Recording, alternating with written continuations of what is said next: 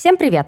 Это подкаст «IT и дети», подкаст для родителей о детском программировании. Меня зовут Лида Кравченко, напротив меня Алексей Хабибулин. Леша, привет! Привет, Лида! Давно не виделись. У нас сегодня классная тема. Мне нравится, как я каждый раз говорю, у нас сегодня классная тема, как будто в прошлый раз она была не классная. Но... У нас все темы классные. Слушай, ну, мы же с тобой разговариваем о чем? Мы разговариваем о детях, а дети, это, они классные. Мы разговариваем о программировании. Программирование тоже классно. Ну, и вот все, все темы классные, куда ни ткни. Да. И мы, мне кажется, с тобой в прошлом выпуске немножко подготовили к этой теме. Точнее, позапрошлом выпуске мы коротко говорили о том, как готовить детей самых разных возрастов к старту в IT. И давай сегодняшний выпуск посвятим, пожалуй, дошкольникам. Э, мне кажется, ты как отец Начнем двух дошкольников... с самого начала. И это для тебя такая тема тоже близкая к дому. Тут самое, как бы вот э, из всех возрастных групп, э, группа, связанная с дошкольниками, да, это единственная пока, где у меня есть личный отцовский опыт взаимодействия, да, и тут я могу, кроме каких-то педагогических штук, еще и поделиться своим опытом непосредственного взаимодействия со своими детьми. Расскажи немного. У тебя две дочки. Сколько им лет? Нет, у меня дочка, ей 4, э, чуть больше четырех с половиной, ей в, в августе угу. будет 5. И у меня сын, угу. ему скоро 2. Давай поговорим о том, что э, необходимо с молодых ногтей выстраивать да, игровое или какое-то обучающее взаимодействие. Но опять же, каждый раз мы говорим с тобой о том, что вредная фраза «после трех уже поздно» заставляет родителей очень сильно нервничать. И делать так, чтобы дети нервничали тоже. У тебя есть такое вообще? Ну, детям Детям-то более-менее наплевать, на самом деле. Это родители как-то вот так переживать начинают. Ну, потому что все вот э, приучены к этому синдрому, чтобы что-то не упустить, э, и думают, что вот действительно после трех уже поздно. А на самом деле ведь не поздно. В три ничего не заканчивается. Я уже говорил, да, что книжка это э, ну, написана тысячу лет назад сколько, 50, наверное, лет назад. А в наших реалиях это почти вечность, а то и три вечности.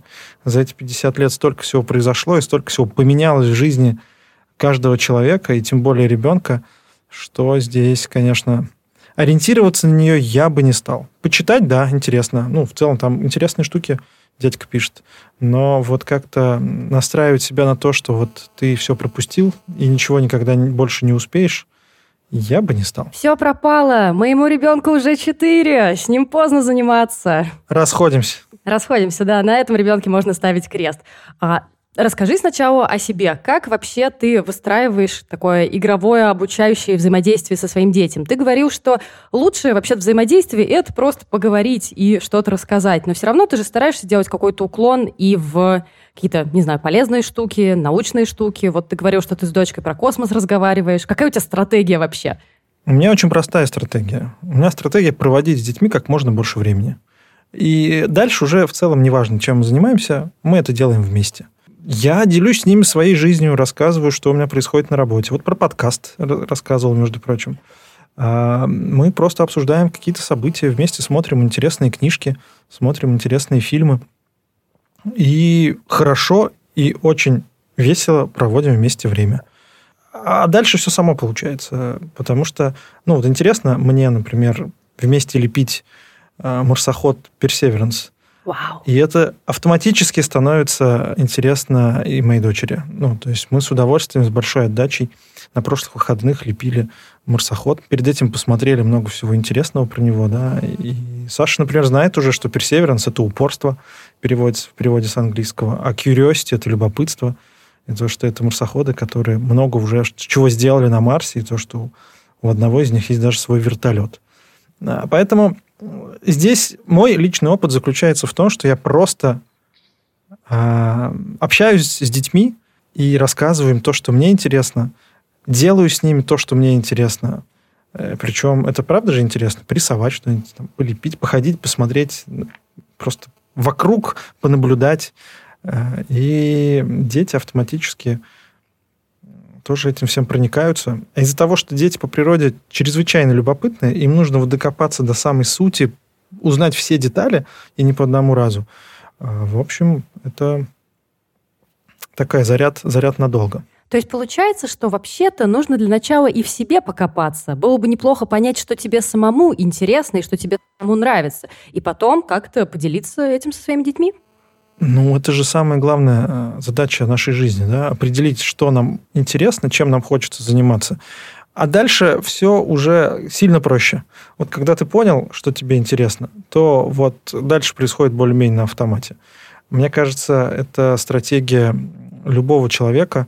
Э, ну, кто-то к этому подходит чуть осознаннее, чуть кто-то менее осознанно. Вот скажи, Лида, а ты вот как-то вот для себя определила путь, который тебе интересен?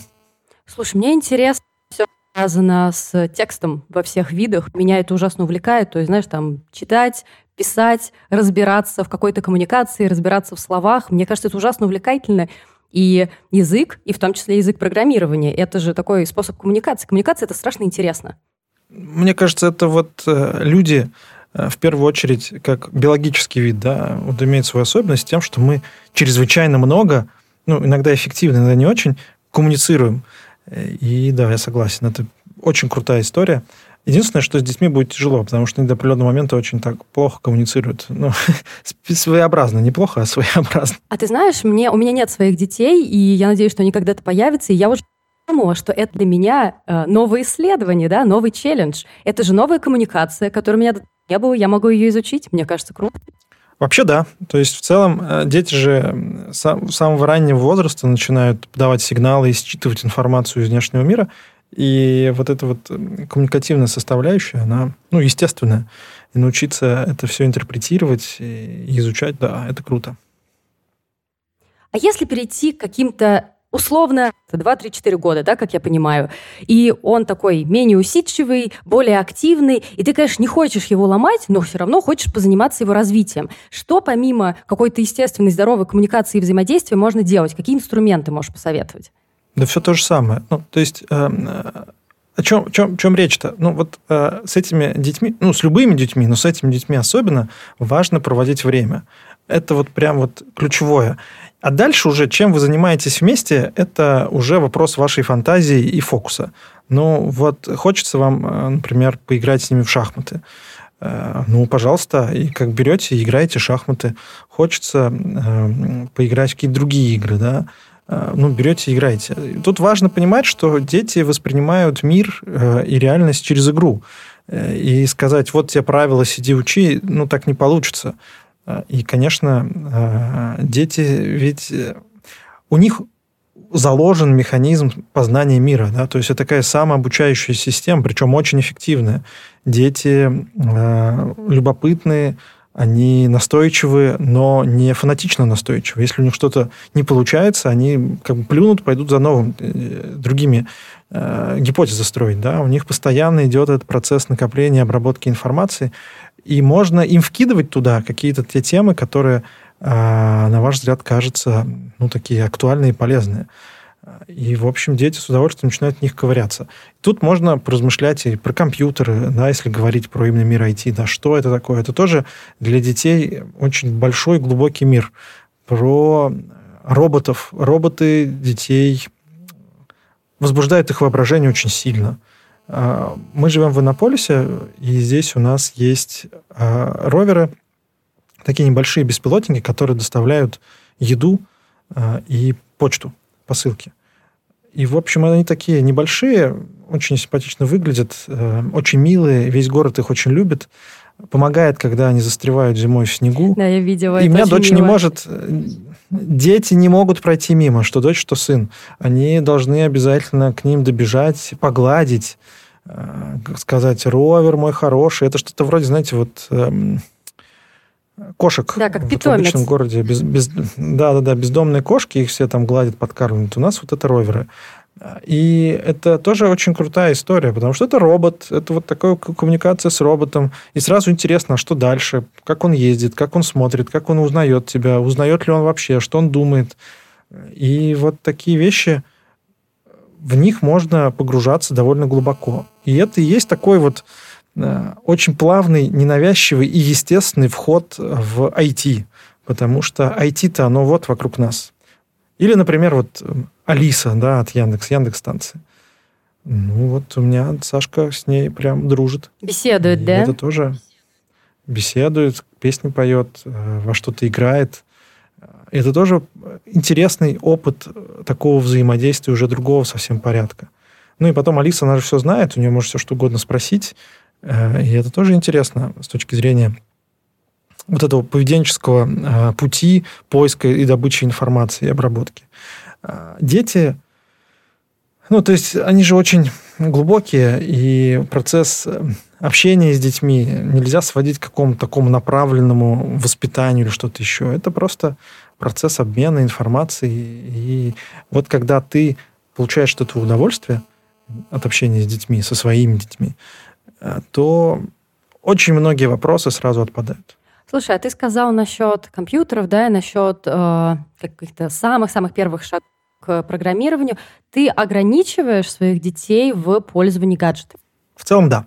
Расскажи. А, ну, то есть э, у нас есть правило, что вот есть определенные ограничения на пользование там, планшетом, телефоном, э, телевизором.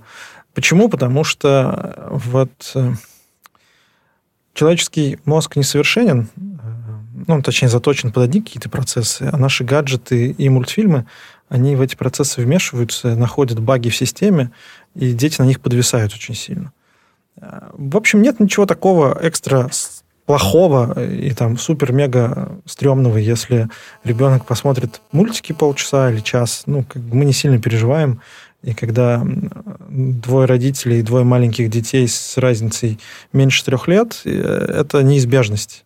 Ну, как бы иногда мультики это или планшет, или телефон это спасение. Но в целом э, вот это залипание, э, оно, конечно, может убить любую мотивацию. Поэтому это окей, но вот ну, тут нужно договариваться. К сожалению, с ребенком в возрасте двух лет договориться сложно, но с четырехлетним уже вполне норм. Ты объясняешь, почему так, почему такие правила? Ну да, конечно, мы все проговариваем. Ну, то есть нельзя э, человека поставить перед фактом. Это ну, работает, но в целом он такой немножко в непонимании, что происходит. А когда ему говоришь, ну, вот это инструмент для чего-то, и если ты хочешь э, провести время за планшетом, то давай подумаем. Э, ну, там, если даже мультики мы смотрим, то нам нужно потом поразговаривать на эту тему, там, что, что посмотрели, какие выводы можно из этого сделать, чтобы, чтобы это был еще какой-то элемент такой образовательный в том числе. Про что это было, э, почему такие-то так, так персонажи поступают, что там было, к чему, к чему это все может быть. Тоже можно ну, вести к какому-то созиданию. Да. Есть э, очень классные, кстати, мультики, э, очень такие познавательные, где в игровой форме ребятам рассказывают о том, как работают те или иные процессы. Детям это чрезвычайно интересно. Это как фиксики, У нас например? Перед сном, например, фиксики, например, есть э, очень такой... Ну, мне нравится мультик, называется «Куда угодно дверь». Там персонаж Катя, девочка, и персонаж такой, даже не знаю кто, F. А, это Они русские там путешествуют по разным... Это, да, да, это русские мультики. И ну, единственное, что он очень такой драйвовый, очень немножко дерганный. Э, он нервную систему напрягает, но там очень интересно рассказывается о всяких, всяких процессах. И у нас с Сашей есть э, такая вечерняя рубрика, когда я укладываю ее спать, называется «Последний вопросик». И Саша вот спрашивает всякие интересные штуки, типа вот, а как устроен шкаф? Угу. Как делается машина? И всякие такие вопросы, причем довольно глубокие бывают. И ей интересно. То есть, в общем, в пользовании, ограничивании пользования гаджетов нужно соблюдать баланс, да? Я помню, что лет восемь назад я прочитала книгу Екатерины Крангаус «Я плохая мать», и она там говорила такую простую вещь о том, что если ваши дети посидят 40 минут перед планшетом, а вы за это время выспитесь, и потом весь день будете нормальным, адекватным родителем, то и фиг с ним, с этим планшетом, ничего страшного не случится. Мне понравилась эта мысль. Ну, так и есть. Ну, то есть родительство это вообще так, такая довольно сложная и необычная история. Особенно, когда у тебя не один ребенок, а больше. И тут собственный ресурс, как это сейчас модно говорить, это ключевое. Ну, знаешь, тоже сейчас очень часто звучит эта фраза, да, при там, аварии, да. крушении самолета, да, да, сначала да. надеть маску на себя, потом на ребенка, да. Вот э, это про это же. То есть надо дать себе тоже вздохнуть иногда. И планшет, и телефон, и телевизор, компьютер – это, в общем, те штуки, которые к этому работают. Мы, например, ездили в отпуск А надо понимать, что когда ты едешь в отпуск с двумя детьми маленькими, отпуск не у тебя, а отпуск у детей. Да-да-да. Эм, и, в общем, каждый прием пищи в кафе, в ресторане превращался, ну, в катастрофу, потому что это было очень смешно, да, там, ну, в общем, нас спасал только планшет, который мы брали на ужин, ставили, включали фиксиков, и, в общем, как-то мы могли поесть немножко спокойно. Ну, так что окей. Но действительно, гаджеты очень сильно снижают э, концентрацию. То есть это уже есть и исследования, и все прочее. Есть ли какие-то инструменты, вот помимо того, о чем мы с тобой говорили, как приучить именно концентрации внимания? Как приучить, знаешь, как тоже модно говорят, войти в поток? Ну, то есть вот занимаешься, ты не отвлекаешься, блин, на все, как это делаем мы. Ну, вот ты пытаешься оперировать понятиями, которые вот из взрослой жизни. Детям на все эти потоки им как бы пофиг. Угу. И они занимаются тем, чем им интересно заниматься. И вот, а, конечно, они не могут фокусироваться по три часа на каком-то деле. Это небольшие отрезки, там 15-20 минут э, какого-то усердия. Потом они устают, потому что чем-то заниматься с фокусом внимания это физически сложно. А, и поэтому ключевое я, мне кажется, каждый выпуск про это говорю. Повторение, это, мать учения. Основная, основная штука, которая, в общем, мне кажется, вообще во всей жизни, да, важна мотивация, чтобы детям было интересно. А когда есть интерес, тогда и можно и какие-то уступки пойти, и там от гаджетов отказаться. И когда вот дети от нетерпения подпрыгивают, что пойдем уже заниматься, там, лепить или там рисовать, или играть на пианино, или что-то еще, вот, вот это вот оно. И в такое состояние вибрации ее нужно, его нужно поддерживать. Поэтому я тоже, мне кажется, уже про это разговаривали, что вот нужно 20 минут в день какого-то такого полезного дела выделять, тогда дети будут прям хотеть этого делать. Вот, кстати, э, есть очень классные тетради Кумон, э, да, там такой набор, серия развивающих тетради, они довольно простые. Ну, там от простого к сложному идет, там линии рисовать, закрашивать что-то. И дети вырезать что-то. Очень, очень любят это делать, по крайней мере, у меня дочь. И, но мы тоже ограничиваем во времени. То есть, вот, пожалуйста, 20 минут в день мы занимаемся этим. Сурово. И потому что, потому что, ну, мы, мы увеличиваем со временем все эти вещи, но это не теряется интерес. То же самое с книжками, с чтением. Это так, так, такие квантированные вещи, с которым потом нужно отрефлексировать. Важная штука, нужно любое действие с ребенком обсуждать, проговаривать, что он нового узнал, что интересного, что случилось, почему так, почему не по-другому. Вот это важно. Я, кстати, вспомнила, что моя мама поддерживалась похожей стратегией. Я помню, что перед сном у меня где-то было час, час-полтора на почитать. Но потом все, потом спать. И, разумеется, если была книжка интересная, я сама вставала раньше утром, чтобы до школы ее дочитать. То есть э, это абсолютно рабочий процесс. Я, как бывший ребенок, подтверждаю. Мне очень запомнилось э, в книжке Макаренко, великого советского педагога, который называется «Флаги на башнях», есть э, момент, когда один хулиган, который вот э, взяли его в коммуну, он был дневальным, то есть он должен был с утра разбудить э, весь отряд. Но вот он сидел и всю ночь читал книжку, потому что она была интересная. И, в общем, он заснул под утро и проспал. И вот Макаренко, собственно, говорит, что ж ты за человек такой? Даже такое хорошее дело, как чтение, смог испортить. Очень хорошо. Слушай, а если переходить ближе к нашей теме, к логике? Мы с тобой тоже часто говорим про шахматы. Я, кстати, вспомнила, что я научилась шахматы играть в пять лет. Меня научил дедушка, и к вопросу про правила, я прекрасно помню, что первые разы мы с ним просто играли ну, как в игру. То есть я, о, конь там, он ходит так, он ходит так, и постепенно я воспринимала настоящие правила. А ты, кстати, во сколько научился? Я не могу сейчас вспомнить. Я не помню, когда угу. научился играть в шахматы, но мне кажется, меня научил тоже дедушка. Угу. Самое интересное, что мою дочь учит играть в шахматы тоже дедушка. Видимо, это какая-то такая дедушкина Функция, роль научить да. ребенка, да-да-да, а, играть в шахматы. Ну, вот, э, да, мне кажется, что в районе пяти лет вот шахматы начинают заходить. Ну, то есть до этого не очень понятно, как-то сложновато и не очень интересно. Ну, вот, например, Саша и даже Сева, да, мой угу. младший сын, угу. они с удовольствием там что-то двигают и, и, в общем, просто как угодно ходят.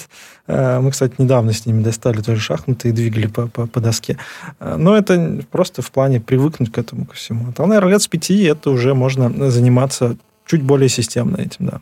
Что еще для логики? Что можно еще попробовать? Да, все. Ну, то есть вот все любые развивающие истории, они все влияют на логику. Да и даже этим тоже не нужно особенно увлекаться, да. Вот там все как-то любят готовить детей к школе, Ой, да. чтобы научились побыстрее читать, писать. А, а ведь просто разговор и какие-то логические умозаключения, они как раз про это. И это про логику, это про взаимодействие, про причинно-следственные связи. Мне кажется, что вот прям совсем перегружать ребят в таком возрасте вот прям не нужно. Логика формируется в игре. То есть вот эта свободная игра, э, как говорят детские психологи, это вот основной инструмент познания мира, и совершенно не нужно эту свободную игру из них, из жизни детей убирать. Вот чтобы они и в садике тоже играли, и во дворе, и в семье. Просто вот сами придумывали, сами играли, и вот эти вот причинно-следственные связи формировали. Это тоже инструмент познания мира и формирования логических связей. Мне кажется, что нам нужно сделать подсказку нашего подкаста «Родитель, расслабься уже, расслабься, поговори, поиграй со своим ребенком, а все остальное будет хорошо». Мне кажется, это девиз нашей жизни, да, то есть расслабиться и поговорить. И Согласна. это очень сложная задача, очень сложная. Расскажи еще немного про какие-то игры, может быть, настолки, или вот ты упоминал про вот эти развивающие тетради. Что вы еще используете? Мы играем, у нас есть настольная игра, ну, просто поле с фишками, угу. мы там двигаем, э, бросаем кубик. Э, Саше и Севе очень нравится бросать, очень нравится двигать. Э, Саше очень нравится побеждать, что тоже как бы такая какая-то странная история, с которой мы сейчас тоже работаем. Хочется все время быть первой. Но вот во всех этих историях ребята учатся между собой договариваться, Потому что всем хочется одну и ту же игрушку часто, им нужно в переговоры какие-то вступать. Э, у нас есть музыкальные инструменты. Ну, тоже понятно, это не какая-то прям музыка-музыка, но вот они тыкаются, играют, как-то слушают ее. Мы стараемся делать вместе какие-то вещи. У нас есть лупа. Я вот уже говорил, что лупа — это универсальный инструмент для опознания мира. И вот мы купили каждому ребенку по лупу. Они разные, с фонариком, такие прикольные мы вот... Э, у нас есть телескоп, но с детьми сложно. Он такой довольно хрупкий и дергается. Там, угу. Смотреть на небо сложновато. Ну и в целом имеет смысл как-то вот просто куда-то ходить, смотреть на мир. В ковид было сложно, и мы, признаться, мало куда ходили. Хочется сейчас это наверстать. И вот там планетарий, музеи, вот всякие музеи, связанные с естественной историей, да, кривеческие они тоже очень классно. У Саши мечта посмотреть на скелет динозавра. О. Вот мы обязательно туда, в музей со скелетом динозавра сходим. Это надо в Москву, там роскошные скелеты динозавров. Да, это лучше, конечно, куда-нибудь там в Аризону, но в Москву тоже можно. А вот ты говорил насчет того, что не нужно увлекаться таким вот ранним развитием, да? Что ты думаешь насчет э, всех этих кружков и курсов типа программирования для дошкольников 5-6 лет? Ну, как сказать, я считаю, что это лишнее. Угу. Ну, зачем? Можно заниматься программированием во сне. Но мне кажется, что гораздо ценнее... Ну, то есть, когда это может быть, да? Когда ты вместе с ребенком берешь и сам что-то программируешь. Ты берешь и вот с ним вместе это делаешь.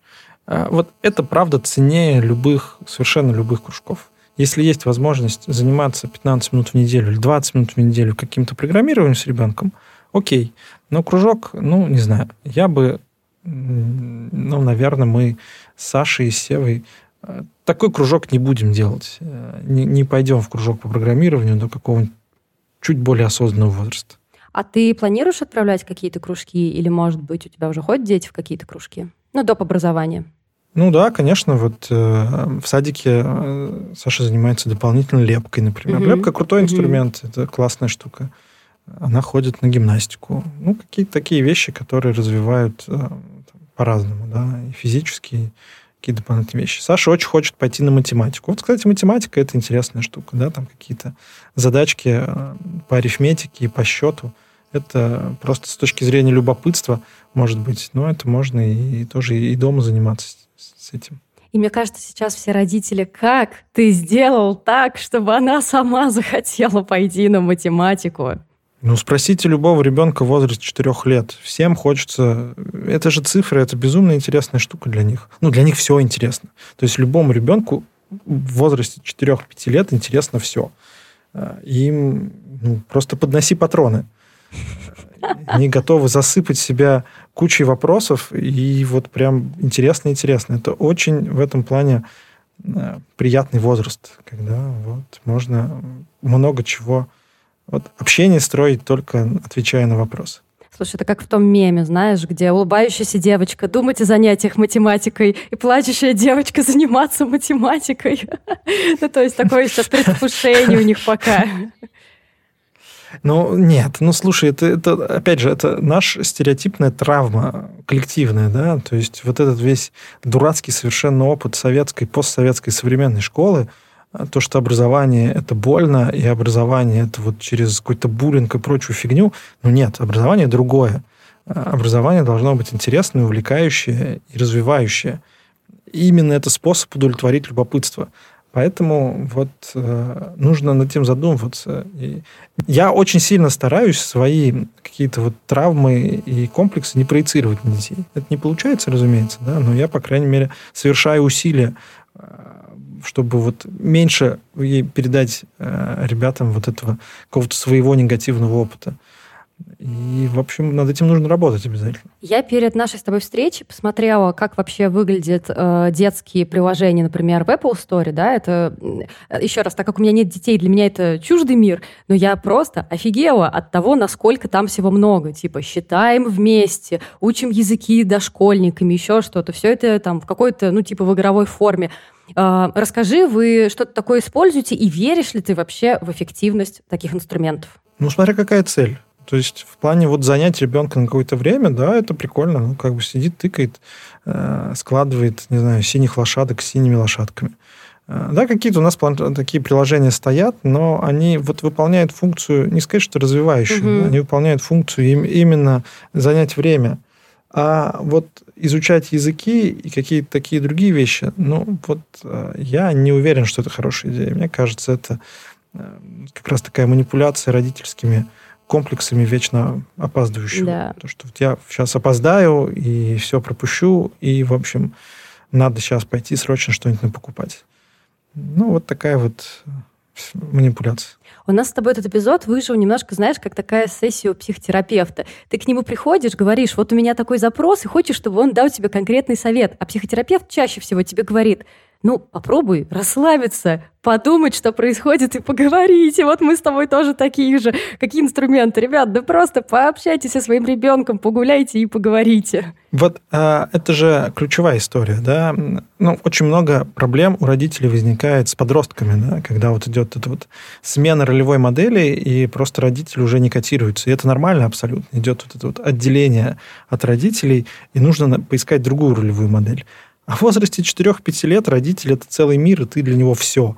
Ну, то есть есть безусловное доверие к тебе, как э, близкому человеку, и это уникальный момент, которым нужно обязательно пользоваться, чтобы стараться проводить максимум времени э, с этими ребятами.